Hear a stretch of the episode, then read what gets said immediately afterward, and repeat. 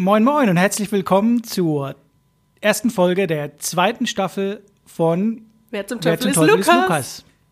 Das war nicht synchron, aber gut. Fast. Ich bin nach wie vor Abel in Hamburg. Mir gegenüber sitzt, Greta in Karlsruhe. genau, hat sich wenig verändert. Greta, du hörst dich ein bisschen nasal an. Schön als OP oder was ist los? Ja, ich habe, äh, ich halte mir so ein bisschen die Nase zu. Ich dachte, es kommt ein bisschen besser, vielleicht. So ein bisschen auf die emotionale Schiene. genau, es wird eine sehr traurige Folge heute. Ähm, ja, erste Staffel ist durch. Äh, Wir hatten ein bisschen Pause gemacht. Wie geht's dir? Gut, freue mich jetzt wieder. Ich habe Bock.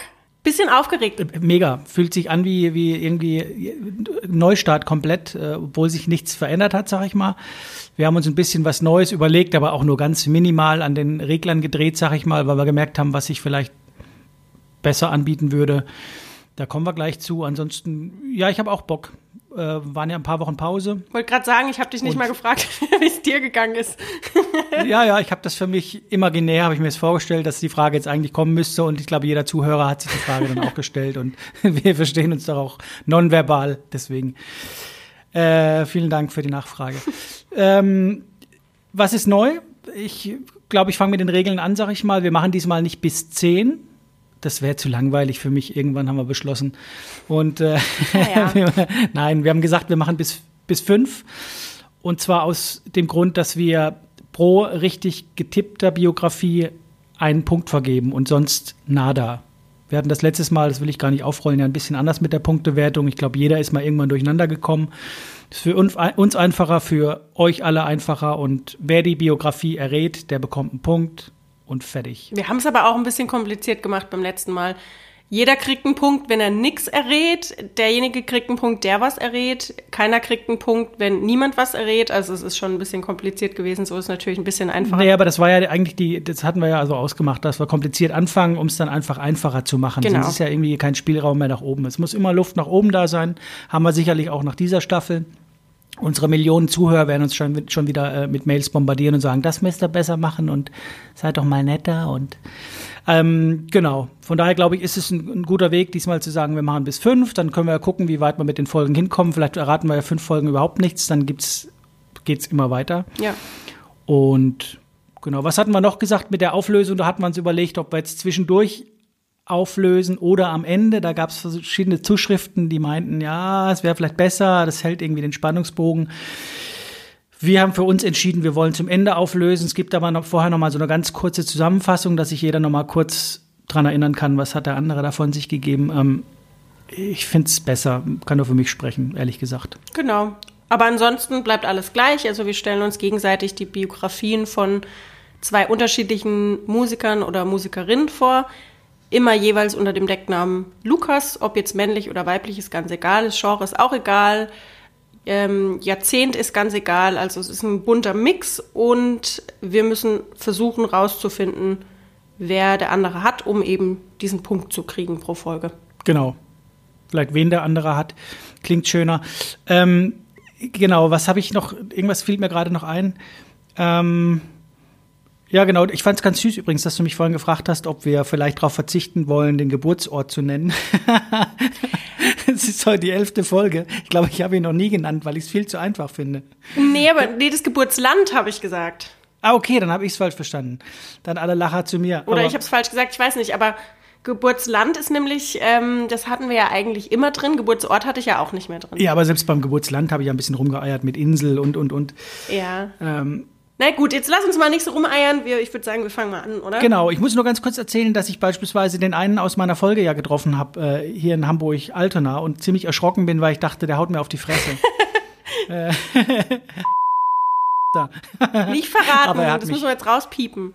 Naja, jetzt weiß ja mal nicht, welche, welche, welche Folge das war. Das ist, keine Ahnung. Ähm, ich würde euch empfehlen, hört euch nochmal alle Folgen in Dauerschleife durch, dann kommt er da besser rein, glaube ich, genau. Lass uns mal starten. Genau. Du beginnst heute mit einer Vorstellung. Toi, toi, toi, nicht. Und ich lege dann quasi nach. Ne?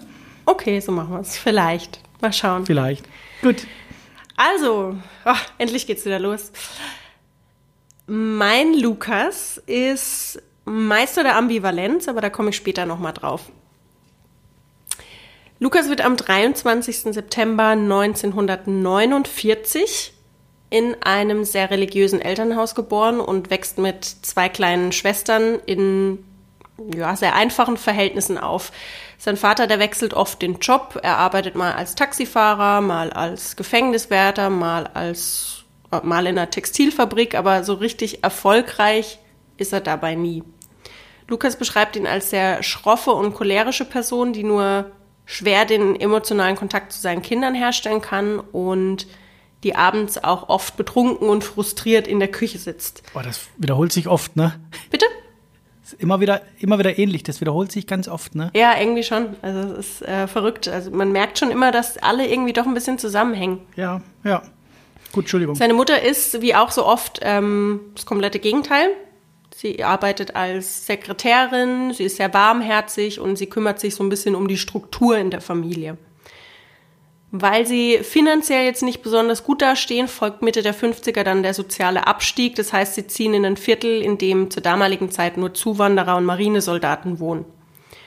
Von Nachbarn wird Lukas als sehr unbeschwert beschrieben, zumindest anfangs, denn mit dem Start in der Schule, da mausert er sich immer mehr zum Problemkind. Mhm. Er legt sich mit den Lehrern an, er sucht Konflikte und gleichzeitig zieht er sich trotzdem auch immer mehr in sich zurück. Also er, er sagt auch selber, er fühlt sich einfach erdrückt von den Zukunftsperspektiven als Arbeiterkind. Er sagt auch später dazu, ich hatte viele Pläne, doch ich war immer derjenige, der draußen stand und sehnsüchtig nach drinnen blickte. Mhm. Mit zehn fängt er an, sich für Elvis, die Beatles und die Rolling Stones zu interessieren. Mit 14 bekommt er dann seine erste eigene Gitarre geschenkt und wechselt dann auf eine andere Schule. Und dort merkt er dann, hey, mit Rockmusik kann ich so ein bisschen aus meinem enge Gefühl entfliehen, ein bisschen davon wegkommen. Seine Eltern, die halten übrigens nicht viel von seiner musikalischen Leidenschaft. Glaubt man seinen Erzählungen, dann gibt es nur zwei Dinge, die in seiner Familie ungeliebt waren. Einmal er selbst und seine Gitarre. Gitarre, okay. Ja. In Sachen Kultur dominiert zu Hause in dieser Zeit hauptsächlich der Fernseher. Zugang zu Literatur hat er keinen. Deshalb lernt er auch erst durch Songtexte von Bob Dylan, was überhaupt alles möglich ah, ist und wie man sich ausdrücken kann. Ich, ich habe jetzt schon eine Idee, aber ich, ja gut, gut. Äh, ja. Das verarbeitet er später auch in seinen eigenen Texten. So heißt es zum Beispiel, We learned more from a three-minute record than we ever learned in school. Also wir haben mehr in einem Drei-Minuten-Stück gelernt als in der ganzen Schulzeit. Okay. Und ganz offensichtlich hat er von diesem Wissen später auch sehr viel für sich mitgenommen. Er wird nämlich oft für seine Songtexte gelobt. Lukas lernt immer eifriger die Gitarre und spielt auch in ersten kleineren Bands. Und als seine Eltern dann 1966 umziehen, weil sein Vater einen Job als Busfahrer findet, bleibt Lukas im Elternhaus, zieht aber später in ein kleines Zimmer in einer anderen Stadt. Und hier kommt dann auch seine Ambivalenz zum Vorschein, denn er hat ein sehr zwiespältiges Verhältnis zu seinen Wurzeln. Einerseits empfindet er vor allem als Jugendlicher seine Heimat als engstirnig und armselig, lebt aber andererseits heute wieder in der Nähe seiner Heimatstadt. Okay. Und genauso ist es auch mit der Beziehung zu seinem Vater. Da ist er auch immer sehr hin und her gerissen, weil einerseits versucht er, gegen ihn zu rebellieren und nicht so zu werden wie er. Andererseits hat er aber unter anderem seine Werte aus der Arbeitswelt übernommen. Mhm. Das konfliktbeladene Verhältnis zu Autoritätspersonen, also jetzt speziell auch zu seinem Vater, das verarbeitet er auch später immer wieder in Songs, genauso wie die Trostlosigkeit und die vorgezeichneten Lebensläufe in der Arbeiterklasse und eben die Versuche daraus auch auszubrechen, also eigentlich alles, was ihn selbst auch beschäftigt. Lukas gründet immer wieder neue Bands und feiert auch kleine Erfolge. Es werden Songs aufgenommen, sogar ein erstes Studioalbum und zumindest lokal machen sie mit ihrer Musik einen ganz guten Eindruck und machen sich auch einen Namen. In dieser Zeit ähm, wird er auch als sehr umtriebige Person beschrieben. Eine, die von manischem Arbeitseifer getrieben ist, gleichzeitig aber sehr schüchtern und vor allem im geschäftlichen Bereich, also ich kann heute irgendwie nicht sprechen, ne? Im geschäftlichen Bereich auch sehr naiv ist, nur auf der Bühne, da taut er auf und zeigt Führungsqualitäten. Und das finde ich auch schon wieder eigentlich sehr ambivalent, beziehungsweise, mhm. ja, sehr unterschiedlich eigentlich, mal so, mal so. Anfang der 70er wird Lukas dann entdeckt, beziehungsweise lässt sich entdecken. Mit seiner Gitarre unterm Arm stellt er sich nämlich vor einen der wohl einflussreichsten Manager der Zeit und spielt ihm vor und wird schlussendlich dann bei Columbia Records unter Vertrag genommen. Er schnappt sich dann seine Band, nimmt sie mit ins Studio und es entsteht seine erste große Debüt-LP. Die wird zwar von Kritikern hoch gelobt, ist aber wie das darauffolgende Album auch kein kommerzieller Erfolg. Wann war das, Entschuldigung? Bitte? Wann war das noch? Mm, Es war so Anfang der 70er. Okay. Mhm. Und ich glaube, ich muss an der Stelle auch kurz erklären, weil ich habe ich hab ein bisschen gebraucht, bis ich es verstanden habe. Vielleicht war mir das vorher aber auch nie so bewusst und es ist immer so, aber seine Stelle plus die Stelle der Band, weil die Band ist jetzt nicht so wie die Band aus zum Beispiel der ersten Folge von mir, der Lukas. Ja, Weiß ja. nicht, man sich da noch erinnern kann. Also es ist nicht so, wie man sich einfach eine Band vorstellt. So, hier sind sondern vier. Mitglieder und ihr seid die Band. Weil Ja. hier ist es dann so, der Lukas ist immer der Bandleader und ist immer der Sänger. ja, Aber innerhalb der, der Band, die an der Gitarre und am ja, ja. Schlagzeug sitzt, da ändert sich immer ganz viel. Und die Band hat auch wieder einen eigenen Namen, aber sie tritt mit Lukas zusammen nur unter Lukas Namen auf. Also für Also mich wirkt wie es bei eher so. Elvis Presley, wenn er mit Band unterwegs war, die Band ist im Hintergrund und macht wahrscheinlich Genau. noch. Ja, alles klar, verstehe. Aber ja, für mich wirkt es eher so, als wäre es so eine Begleitband, die ihn auf seiner Solokarriere begleitet. So wirkt es auf mich. Und zwischenzeitlich sind sie auch mal getrennt, also da ist er dann auch wirklich solo unterwegs. 2001 gibt es dann aber wieder eine Reunion-Tour. Und ich glaube, seitdem sind sie eigentlich auch wieder zusammen, wenn ich mich jetzt nicht täusche. Okay. Hm. Von Album Nummer 3 war er dann 1975 so von der Qualität des Albums verunsichert, dass er das allererste Exemplar angehört und anschließend angeblich in den Swimmingpool geworfen hat. Okay. Hätte er nicht machen müssen. Mit dem Album gelingt ihm nämlich sein kommerzieller und sein weltweiter Durchbruch. Ey, wie so oft, ne? Die schmeißen die Sachen weg und Mhm. finden sie scheiße und äh, verkauft sich plötzlich wie Bolle. Krass, ja. Ja. Hm. 1984, also jetzt ein kleiner Sprung, das war jetzt auch alles noch so, ja, also Anfang, Mitte der 70er, jetzt ist 1984, veröffentlicht er dann mit seinem neuesten Album, oder veröffentlicht er ein neues Album und beschert dann seiner Plattenfirma wahrscheinlich den größten Verkaufserfolg. Er verkauft das Album nämlich insgesamt 21 Millionen Mal weltweit. Also nur dieses eine Album. Wie oft? 21 Millionen Mal. Okay, müsste man kennen. Die Fans, die, die lieben ihn auch für seine Songs und für seine vielen Visionen und ähm, er schlägt auch gerne mal Millionendeals der Werbeindustrie aus, um sich stattdessen für Unterprivilegierte einzusetzen.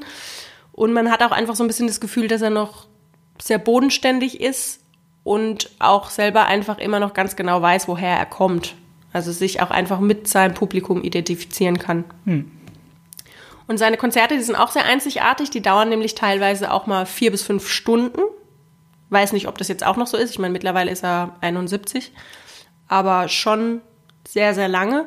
Und sein größtes Konzert, das soll auch das größte in der Geschichte der damaligen DDR gewesen sein. Da stand er nämlich am 19. Juli 1988 vor etwa 160.000 Zuschauern in Ostberlin auf der Bühne.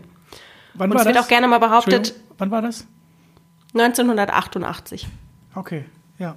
Wird auch gerne mal behauptet, dass dieses Konzert zum Mauerfall beigetragen haben Ja, soll. gut, aber beigetragen, wenn dann. Aber eigentlich ist er ja gefallen wegen Hesselhoff, ne? Da war ja schon, da war ja schon, schon Hesselhoff die treibende Kraft, denke ich. Ja, aber Hm.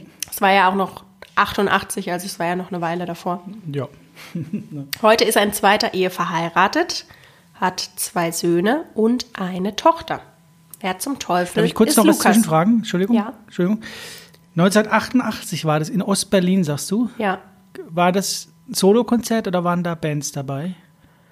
Ähm, müsste ich jetzt lügen, aber ich glaube, dass er entweder zu der Zeit oder kurz danach auch schon wieder von seiner Band getrennt war. Also das war ja mehrere Nein, nein, ich Jahre. meine, ich, mein, ich, ich meinte, ob da andere Gruppen so. noch dabei waren, andere Künstler. das weiß ich nicht.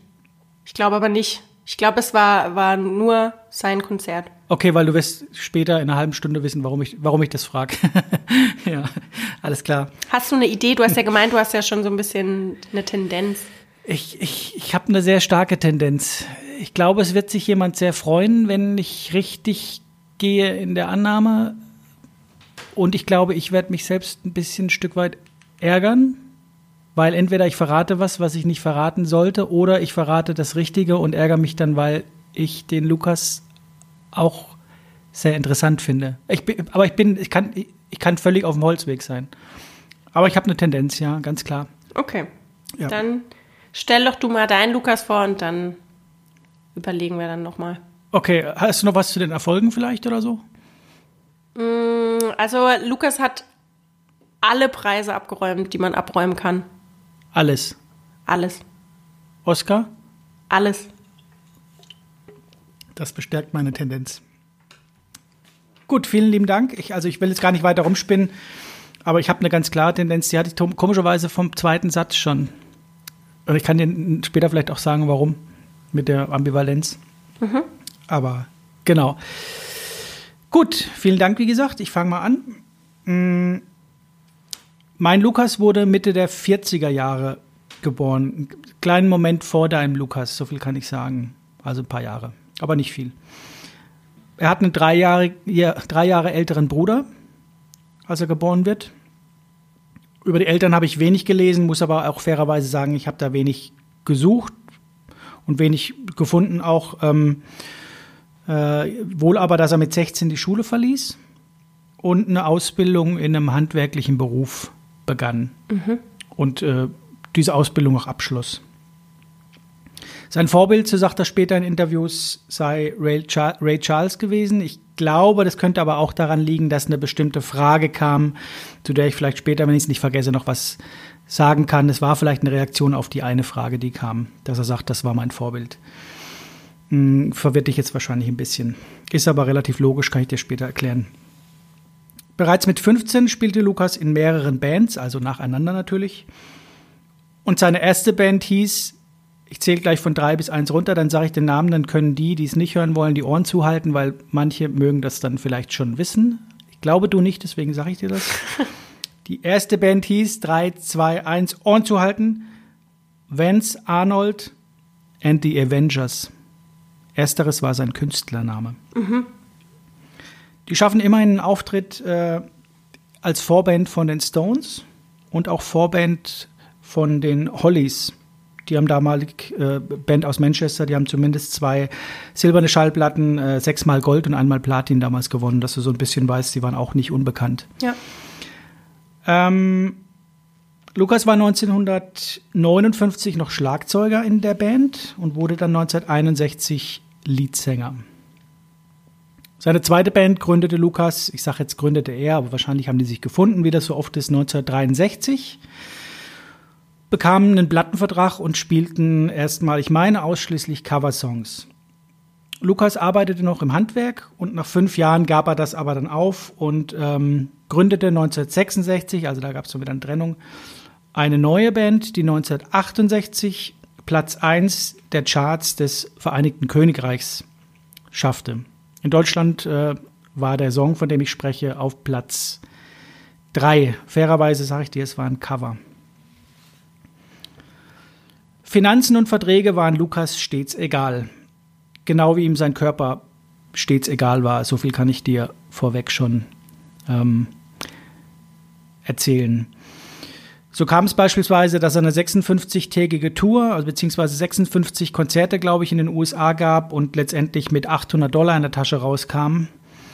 Ähm, er ging danach, glaube ich, auch ein Jahr auf, ein Jahr auf Tauschstation und äh, ließ sich nicht mehr blicken. Also mit Geld konnte er nicht umgehen und Verträge hat er eh irgendwie ständig unterschrieben. Er sagte viele Jahre später in einem Interview, es gibt mindestens 20 Leute, die einen Prozentanteil an mir besitzen. Und das mein ganzes Leben lang. Ich unterschrieb ständig Verträge, in denen jemand einen Teil von mir beanspruchte. So kam es dann auch, dass er aus Werbezwecken und um Schulden abzubezahlen Festivals nach Festivals spielte. Auch Ende der 60er Jahre spielte er ein Festival, von dem man sagt, er hätte dabei, ich sag mal ganz vorsichtig, zumindest das Luftgitarre spielen revolutioniert. Vielleicht hat er es auch erfunden, man weiß es nicht. Er hat ein Luftgitarren-Solo gespielt. Es folgten zig Coversongs und viele Chartplatzierungen. 1970 beispielsweise tourte die Band dann mit einer Big Band, beziehungsweise Lukas mit einer Big Band mit 40 Leuten auf 46 Konzerten durch die USA. Das Ganze wurde verfilmt und kam in die Kinos und landete dann auf Platz 16 der UK-Charts. Mhm. Ähm, Lukas schrieb aber auch eigene Songs. Nicht jetzt, dass jetzt ähm, der Eindruck entsteht, er würde nur covern, aber er hat viel gecovert. Lukas und das liebe Geld, Lukas und die Gesundheit. Also Lukas, die Überschrift könnte lauten, Lukas oder Geldprobleme trotz Erfolg. Wäre eine typische Überschrift. Ähm, Ob es daran lag, dass er beispielsweise einen 100.000 Dollar Scheck in seiner Jeans vergaß, die seine Mutter dann wusch und er sich aber nicht drum kümmerte, weil er auf Drogen war, oder ob es an den Drogen selbst lag, weil er ständig konsumierte, kann ich und will ich auch gar nicht hier beantworten. Ähm, Fakt ist, er nahm selten auf und tourte lieber, um Schulden abzubezahlen, obwohl er, wie gesagt, großen Erfolg hatte. Es wird gemunkelt, und das habe ich öftere Male auch gelesen, dass er zu ganz frühen Bandzeiten am Tag fünf Liter Bier trank und ein kleines Stück Brot aß. Sportlich. Und gerade in den 70ern, genau, genau gerade in den 70er Jahren gab es natürlich Drogen und Alkohol äh, an jeder Ecke. Und er sagte auch später, irgendwann Drogen gab es doch überall. Und klar stürzte ich mich drauf. Ähm, ja, also es gab auch viele Alkoholexzesse und so weiter und so fort. Dadurch war er natürlich auch öfter in der Presse und äh, war natürlich auch dann natürlich als Werbung gar nicht das Schlechteste, sag ich mal. Frage an Lukas. Hatten Sie damals irgendwann mal Angst, Ihre Stimme zu verlieren? Lukas, oh ja. Am Timbre meiner Stimme kann ich jede einzelne Zigarette heraushören. Ich mache immer Witze darüber. Wenn ich mal richtig, richtig alt bin, bleibt mir wohl nur noch eins. Ein Blues-Album. Mhm. Den Abstürzen folgten Comebacks. Seine Konzerte wurden aber ständig oder zum ständigen Risiko für Veranstalter, weil dann auch noch psychische Probleme dazu kamen. Und so kam es dann eben, dass er beispielsweise 1974 verhaftet wurde und wegen Körperverletzungen, wegen Drogen. Und dann gab es auch Konzertabsagen, unter anderem in, in, in Wien. Und ja, also er war irgendwie negativ präsent in der Presse. 1987 gab es eine Zusammenarbeit mit einem deutschen Künstler. Ich sage das deswegen, weil der Künstler auch in unserer Familie, liebe Schwester, eine Rolle spielt, und zwar im unteren Stockwerk unseres Familienhauses. Mhm. Es war der Titelsong für eine ja. WDR-Kinoproduktion, den er mit diesem deutschen Künstler aufnahm. Ich kann dir später verraten, was ich damit meine. Ich löse es dann auf. Lukas, und jetzt komme ich zu der Frage, die ich an dich vorhin gerichtet hatte, ähm, war einer der wenigen westlichen Künstler, also zumindest wissen wir jetzt schon mal zwei, äh, die vor insgesamt 170.000 Leuten, bei dir waren es 180.000 Leuten, in Ostberlin und Dresden spielten. Bei meinem Lukas waren es zwei Konzerte, und zwar 1988. Also da waren es zwei Konzerte mit insgesamt 170.000 Leuten, deswegen fragte ich vorhin mal kurz ah, nach. Ah, okay. Ja, gut, vielleicht war es auch, ich meine, die 10.000. Ob die Lukäse vielleicht sogar, ja, ich könnte es mir vorstellen, man weiß es nicht. Ähm, manche Künstler schrieben ähm, Lieder für Lukas, Prince 1991, und Lukas sang auch eine, einen Song für eine bekannte Biermarke ein. Oder, und das vielleicht auch noch als Tipp, 1996 gab es einen Auftritt oder mehrere Auftritte, da bin ich nicht ganz sicher, mit einer sehr, sehr vielköpfigen Familie, die zu dieser Zeit sehr erfolgreich war. Ich springe ein bisschen zurück. Zuvor, im Jahr 1987, heiratete Lukas, um mal ein bisschen die Romantik mit reinzubringen, seine damalige Freundin Verlobte, die er 1979 kennengelernt hatte. Er lebte seitdem sehr zurückgezogen auf einer Ranch mit 100 Hektar Grundbesitz. Die hat auch einen sehr coolen Namen, die Ranch, aber ich kann den Namen nicht sagen. Noch nicht. Und die Frau führte auf dieser Ranch auch eine Eisdiele und ich habe das tatsächlich so gelesen, dass die Frau an sich eine Lebensretterin für ihn war, weil er da wirklich abstürzte und so weiter. Und die hat Ruhe reingebracht und hat ihn, glaube ich, auch ein Stück weit geerdet. Mhm. Genau, er lebte dann, wie gesagt, sehr ruhig und äh, tauchte auch immer mal wieder unter und ähm, das zieht er auch mehr oder weniger durch in allen Belangen.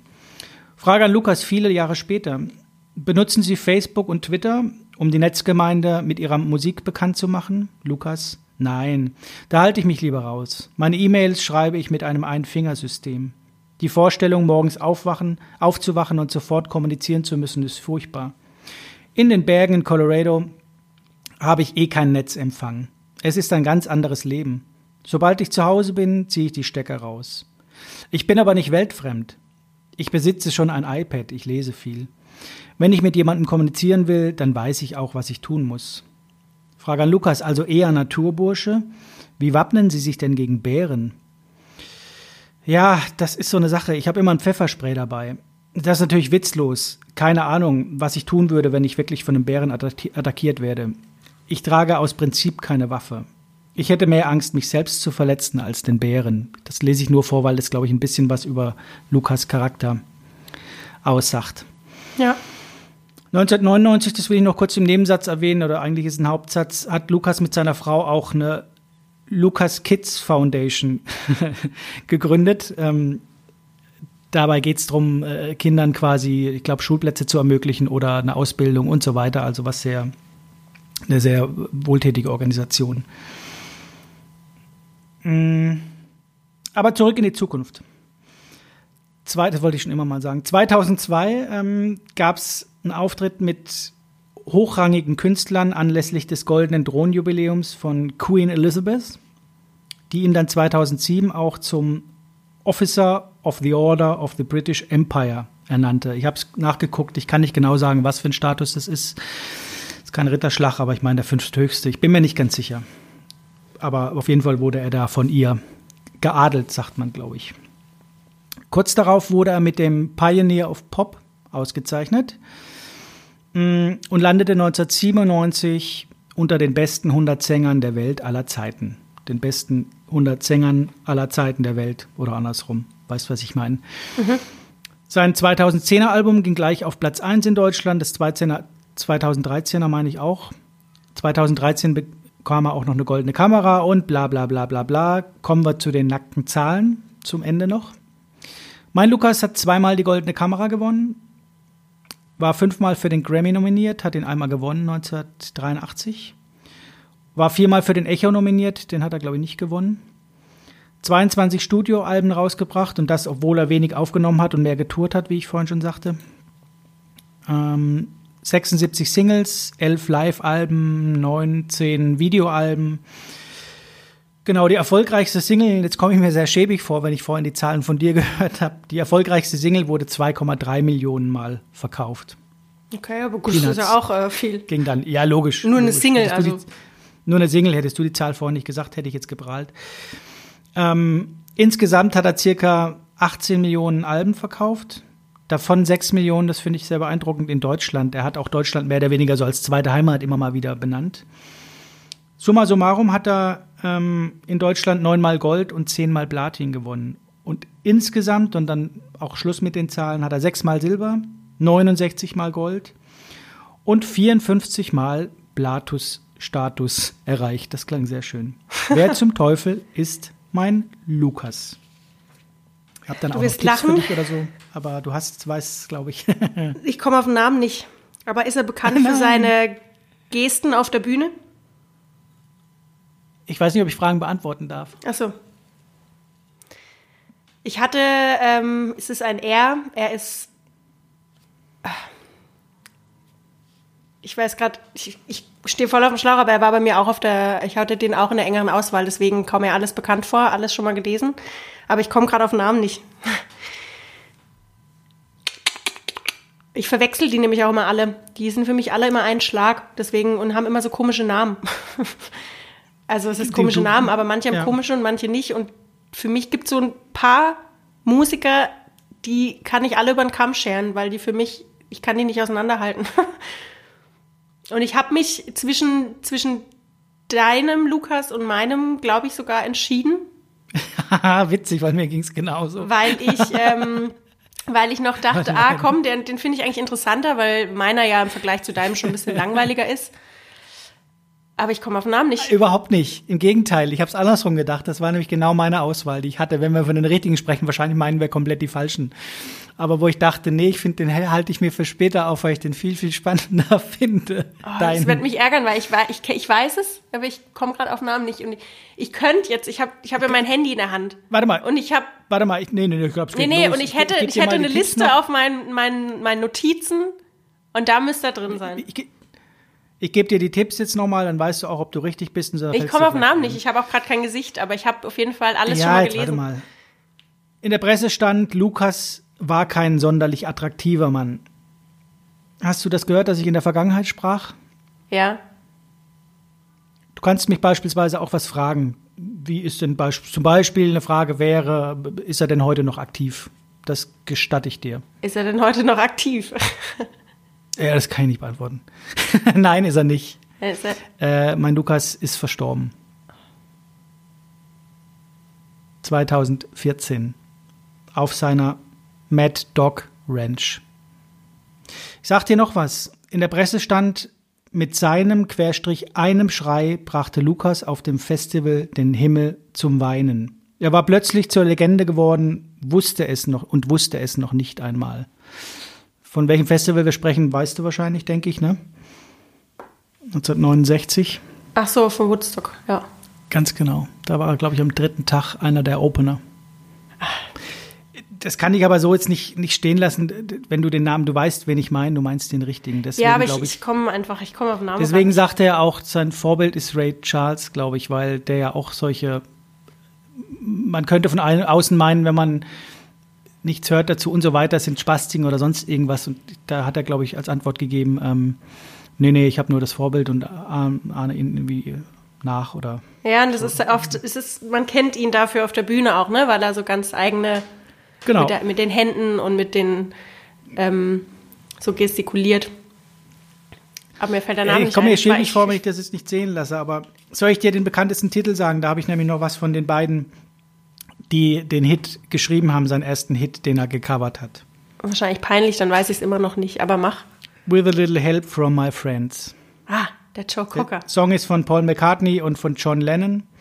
Und die beiden wollten das eigentlich, das, den Song eigentlich als Single rausbringen und haben aber gesagt, ähm, das haben sie nie getan. Äh, sie waren nämlich so beeindruckt von Lukas Version und haben ihm sogar ein Glückwunsch-Telegramm damals geschickt. Und er nahm es im Dreivierteltakt auf. Die Originalversion ist im Viervierteltakt und das war wahrscheinlich genau der springende Punkt, sagt Paul. Springende Punkt. Ja, springende Punkt. Na dann Joe Cocker, oder? Da, da, da, da. Richtig. Aber ich, nee, ich hätte jetzt, ich hätte, oh Gott, du hättest mich jetzt auch verunsichern können oder hättest jetzt auch sagen können, das ist er nicht. ich hätte es dir geglaubt. Nein, wir lassen das. Ich glaube, du hast den richtigen schon im Kopf gehabt und nur weil man den Namen jetzt nicht kennt, ich glaube, ich lasse es zählen. Wenn meiner nicht stimmt, ey, ich sag's dir. Oh, nee, Ah, nee, doch, das zählt. 1-0 für dich. Und dann löst du auch auf, dann weißt du weißt es. Ich bin komischerweise erstmal bei, bei Lionel Richie kennengelernt, gedanklich, keine Ahnung, da hast du ein Wort gesagt und dann kamst du aber auf diese Ambivalenz und dann später noch auf die Ambivalenz mit seiner Heimat und so weiter und zack, zack, zack und ich glaube, Claudius wird sich einen Ast, einen Keks freuen, weil er den, glaube ich, sehr, sehr verehrt. Ich glaube, du meinst die E Street Band mit dem Frontmann Bruce Springsteen, so hoffe ich doch. Und das ist richtig. Sehr gut, sehr gut, sehr gut, weil ich habe nämlich tatsächlich die Born to Run in meinem Amazon Einkaufswagen, die Biografie. Ja, und mein Mikrofon steht gerade auf dem Buch. Auf der Autobiografie von ihm. Ja, ich wollte die immer. Ist es die Born to Run oder es gibt noch eine zweite, ne, glaube ich. Die Born to Run war mir zu teuer. Ich habe jetzt nur die Born to Run gefunden und es ist Genau. aber auch ein ordentlicher Schinken, also es sind über 600 Seiten. ja, Und ich glaube, er kann sich ja auch generell sehr gut einfach ausdrücken. Also er wird auch immer gelobt. Es gibt auch jetzt eine Doku auf Netflix.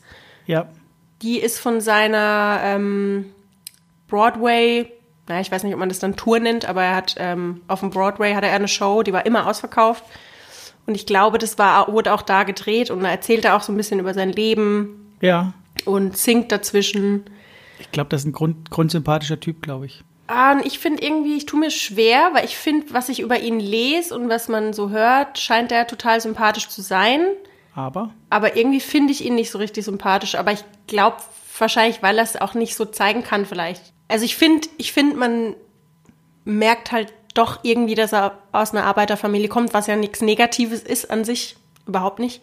Aber irgendwie kann das vielleicht dadurch auch nicht so zeigen. Ich weiß es nicht.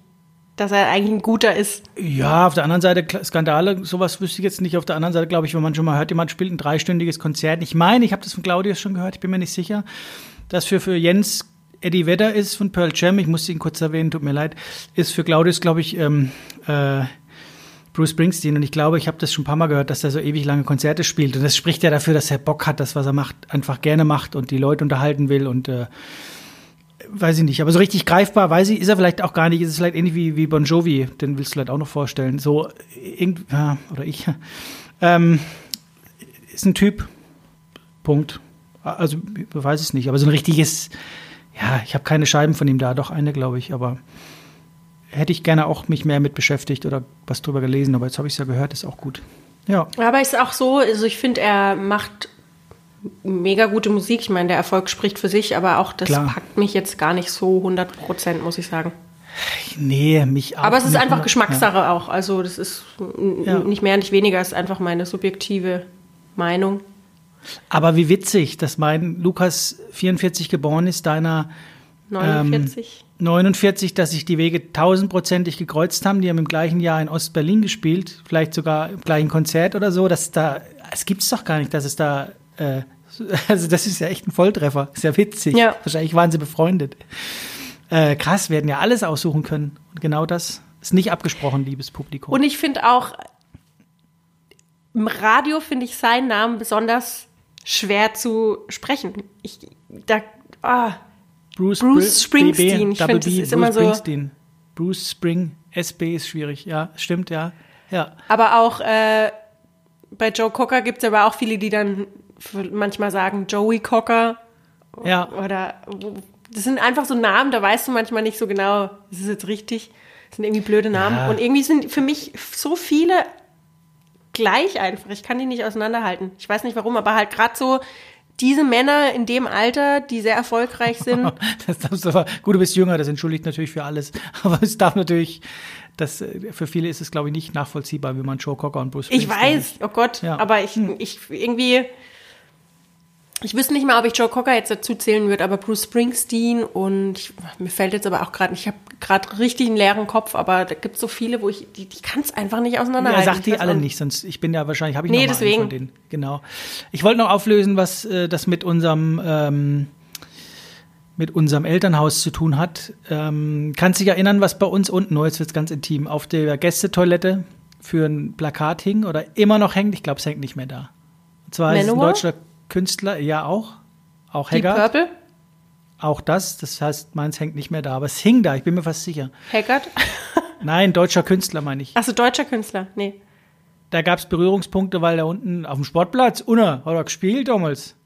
Du hast gespielt, an der Reinhard May. Ach, der Reinhard May doch nicht. Der hat auch gespielt. Na, aber doch nicht in Der hat auch ohne gespielt. Nein, die Kastelroder Spatzen haben gespielt und Klaus so. Lage. Ach, Klaus Lage, oh, den habe ich gemeint. Ja, oh. Die Katz, Katze und Maus, oh Gott, das schneidet sie ja nicht raus, ey. Klaus Lager hat da gespielt, die Katze und Maus Tour. Vielleicht kannst du dich erinnern, dieses Plakat, das bei uns auf der Toilette hing. Äh, Schutz oder gegen, also von uns war, war da jemand da, von uns, ich glaube nicht, ne? Oder vielleicht unsere Eltern, weil jeder da war und weil es auf dem Dorf die Attraktion war. Ich glaube, freiwillig hat das nichts mit unserer Musik zu tun, aber Klaus Lager hat da gespielt. Und äh, genau, deswegen war das witzig, dass der mit dem zusammen diese WDR-Kinoproduktion aufgenommen hat. Und natürlich das, okay. ähm, ist es Sail Away, Sail Away, ich glaube, das hat er gesungen, ne, für die Becks-Werbung. Ach, das, okay, das wusste ich gar nicht. Ne, ich glaube ja, das hat er damals mit eingesungen und äh, ja, irgendwie sympathischer Typ, aber wie gesagt, auch ich habe andere Lukäse gehabt, die, die, mit denen ich mich mehr identifizieren konnte, aber ich habe die letzten Tage oder Wochen eher auch schon viele Konzerte von ihm gesehen oder auch diese Mitschnitte vom, von ähm, vom Festival. Das, ist, das sind schon, schon ganz geil eigentlich. Ja. Ja, und auch äh, sehr interessant. Also ich, ich hatte mich da eingelesen und es hat zum ersten Mal geklingelt, als du erzählt hast, dass die Mutter auch einen Scheck mitgewaschen hatte.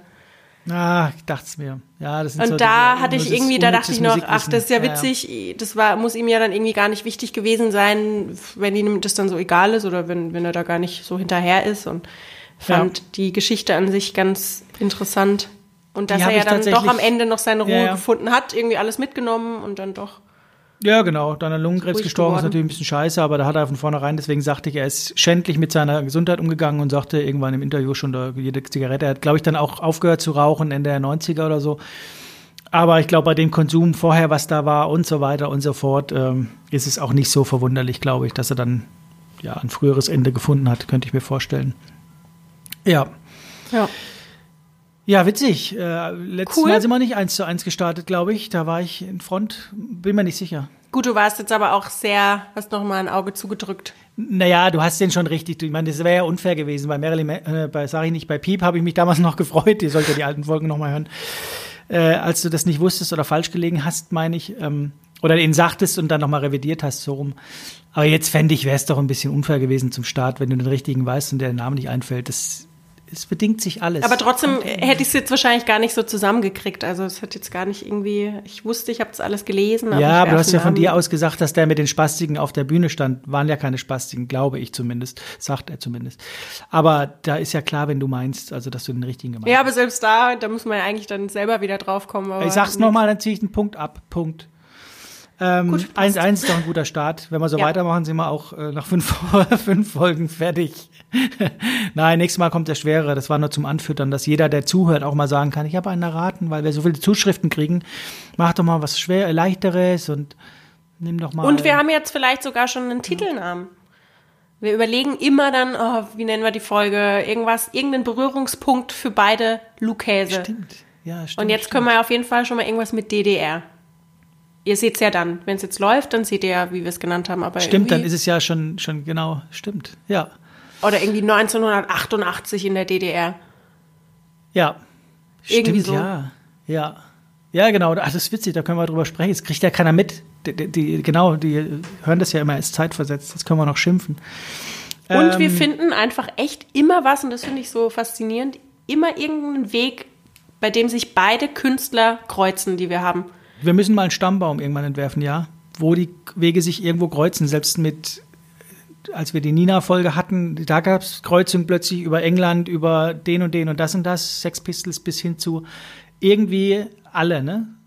Der einzige Ja, da auch nur, selbst mit 50 Jahren Altersunterschied, dass dann Ja, einer das Poster im Zimmer hängen hatte und großer Fan war oder äh, die Folge, in der dein Lukas Fan war von einem Von Lukas, den ich vorher deinem vorgestellt ersten hatte Lukas interviewt damals, hat. genau. Ja, mein Lukas, den ich jetzt in Altona getroffen habe, war Fan von deinem Lukas, den du in der ersten Folge vorgestellt hast. So Und hat ihn gecovert und Ja, ja, genau. ja. Also es ist verrückt irgendwie, wie die alle dann zusammenhängen und auch die Familienverhältnisse meistens immer ein bisschen zerrüttet irgendwie und äh, meistens der Vater immer ein schlechtes Verhältnis zu, zum Kind und Stimmt. ist echt verrückt. Krass. Schön, schön war's. Ähm, Gut, Herzlichen Glückwunsch an dich und an mich. Glückwunsch ähm, zurück. 1-1, danke. Ähm, Bin gespannt auf nächstes Mal. Da müssen wir ein bisschen anziehen. Die muss ein bisschen schwerer machen, merke ich schon. Ich darf nicht ganz so soft rangehen. Ich dachte, ich bin ein bisschen weichgespült über die Wochen der Abstinenz, glaube ich. Und äh, man sei, es, sei, sei mir verziehen. Es wird wieder anders. ist ja gut für mich.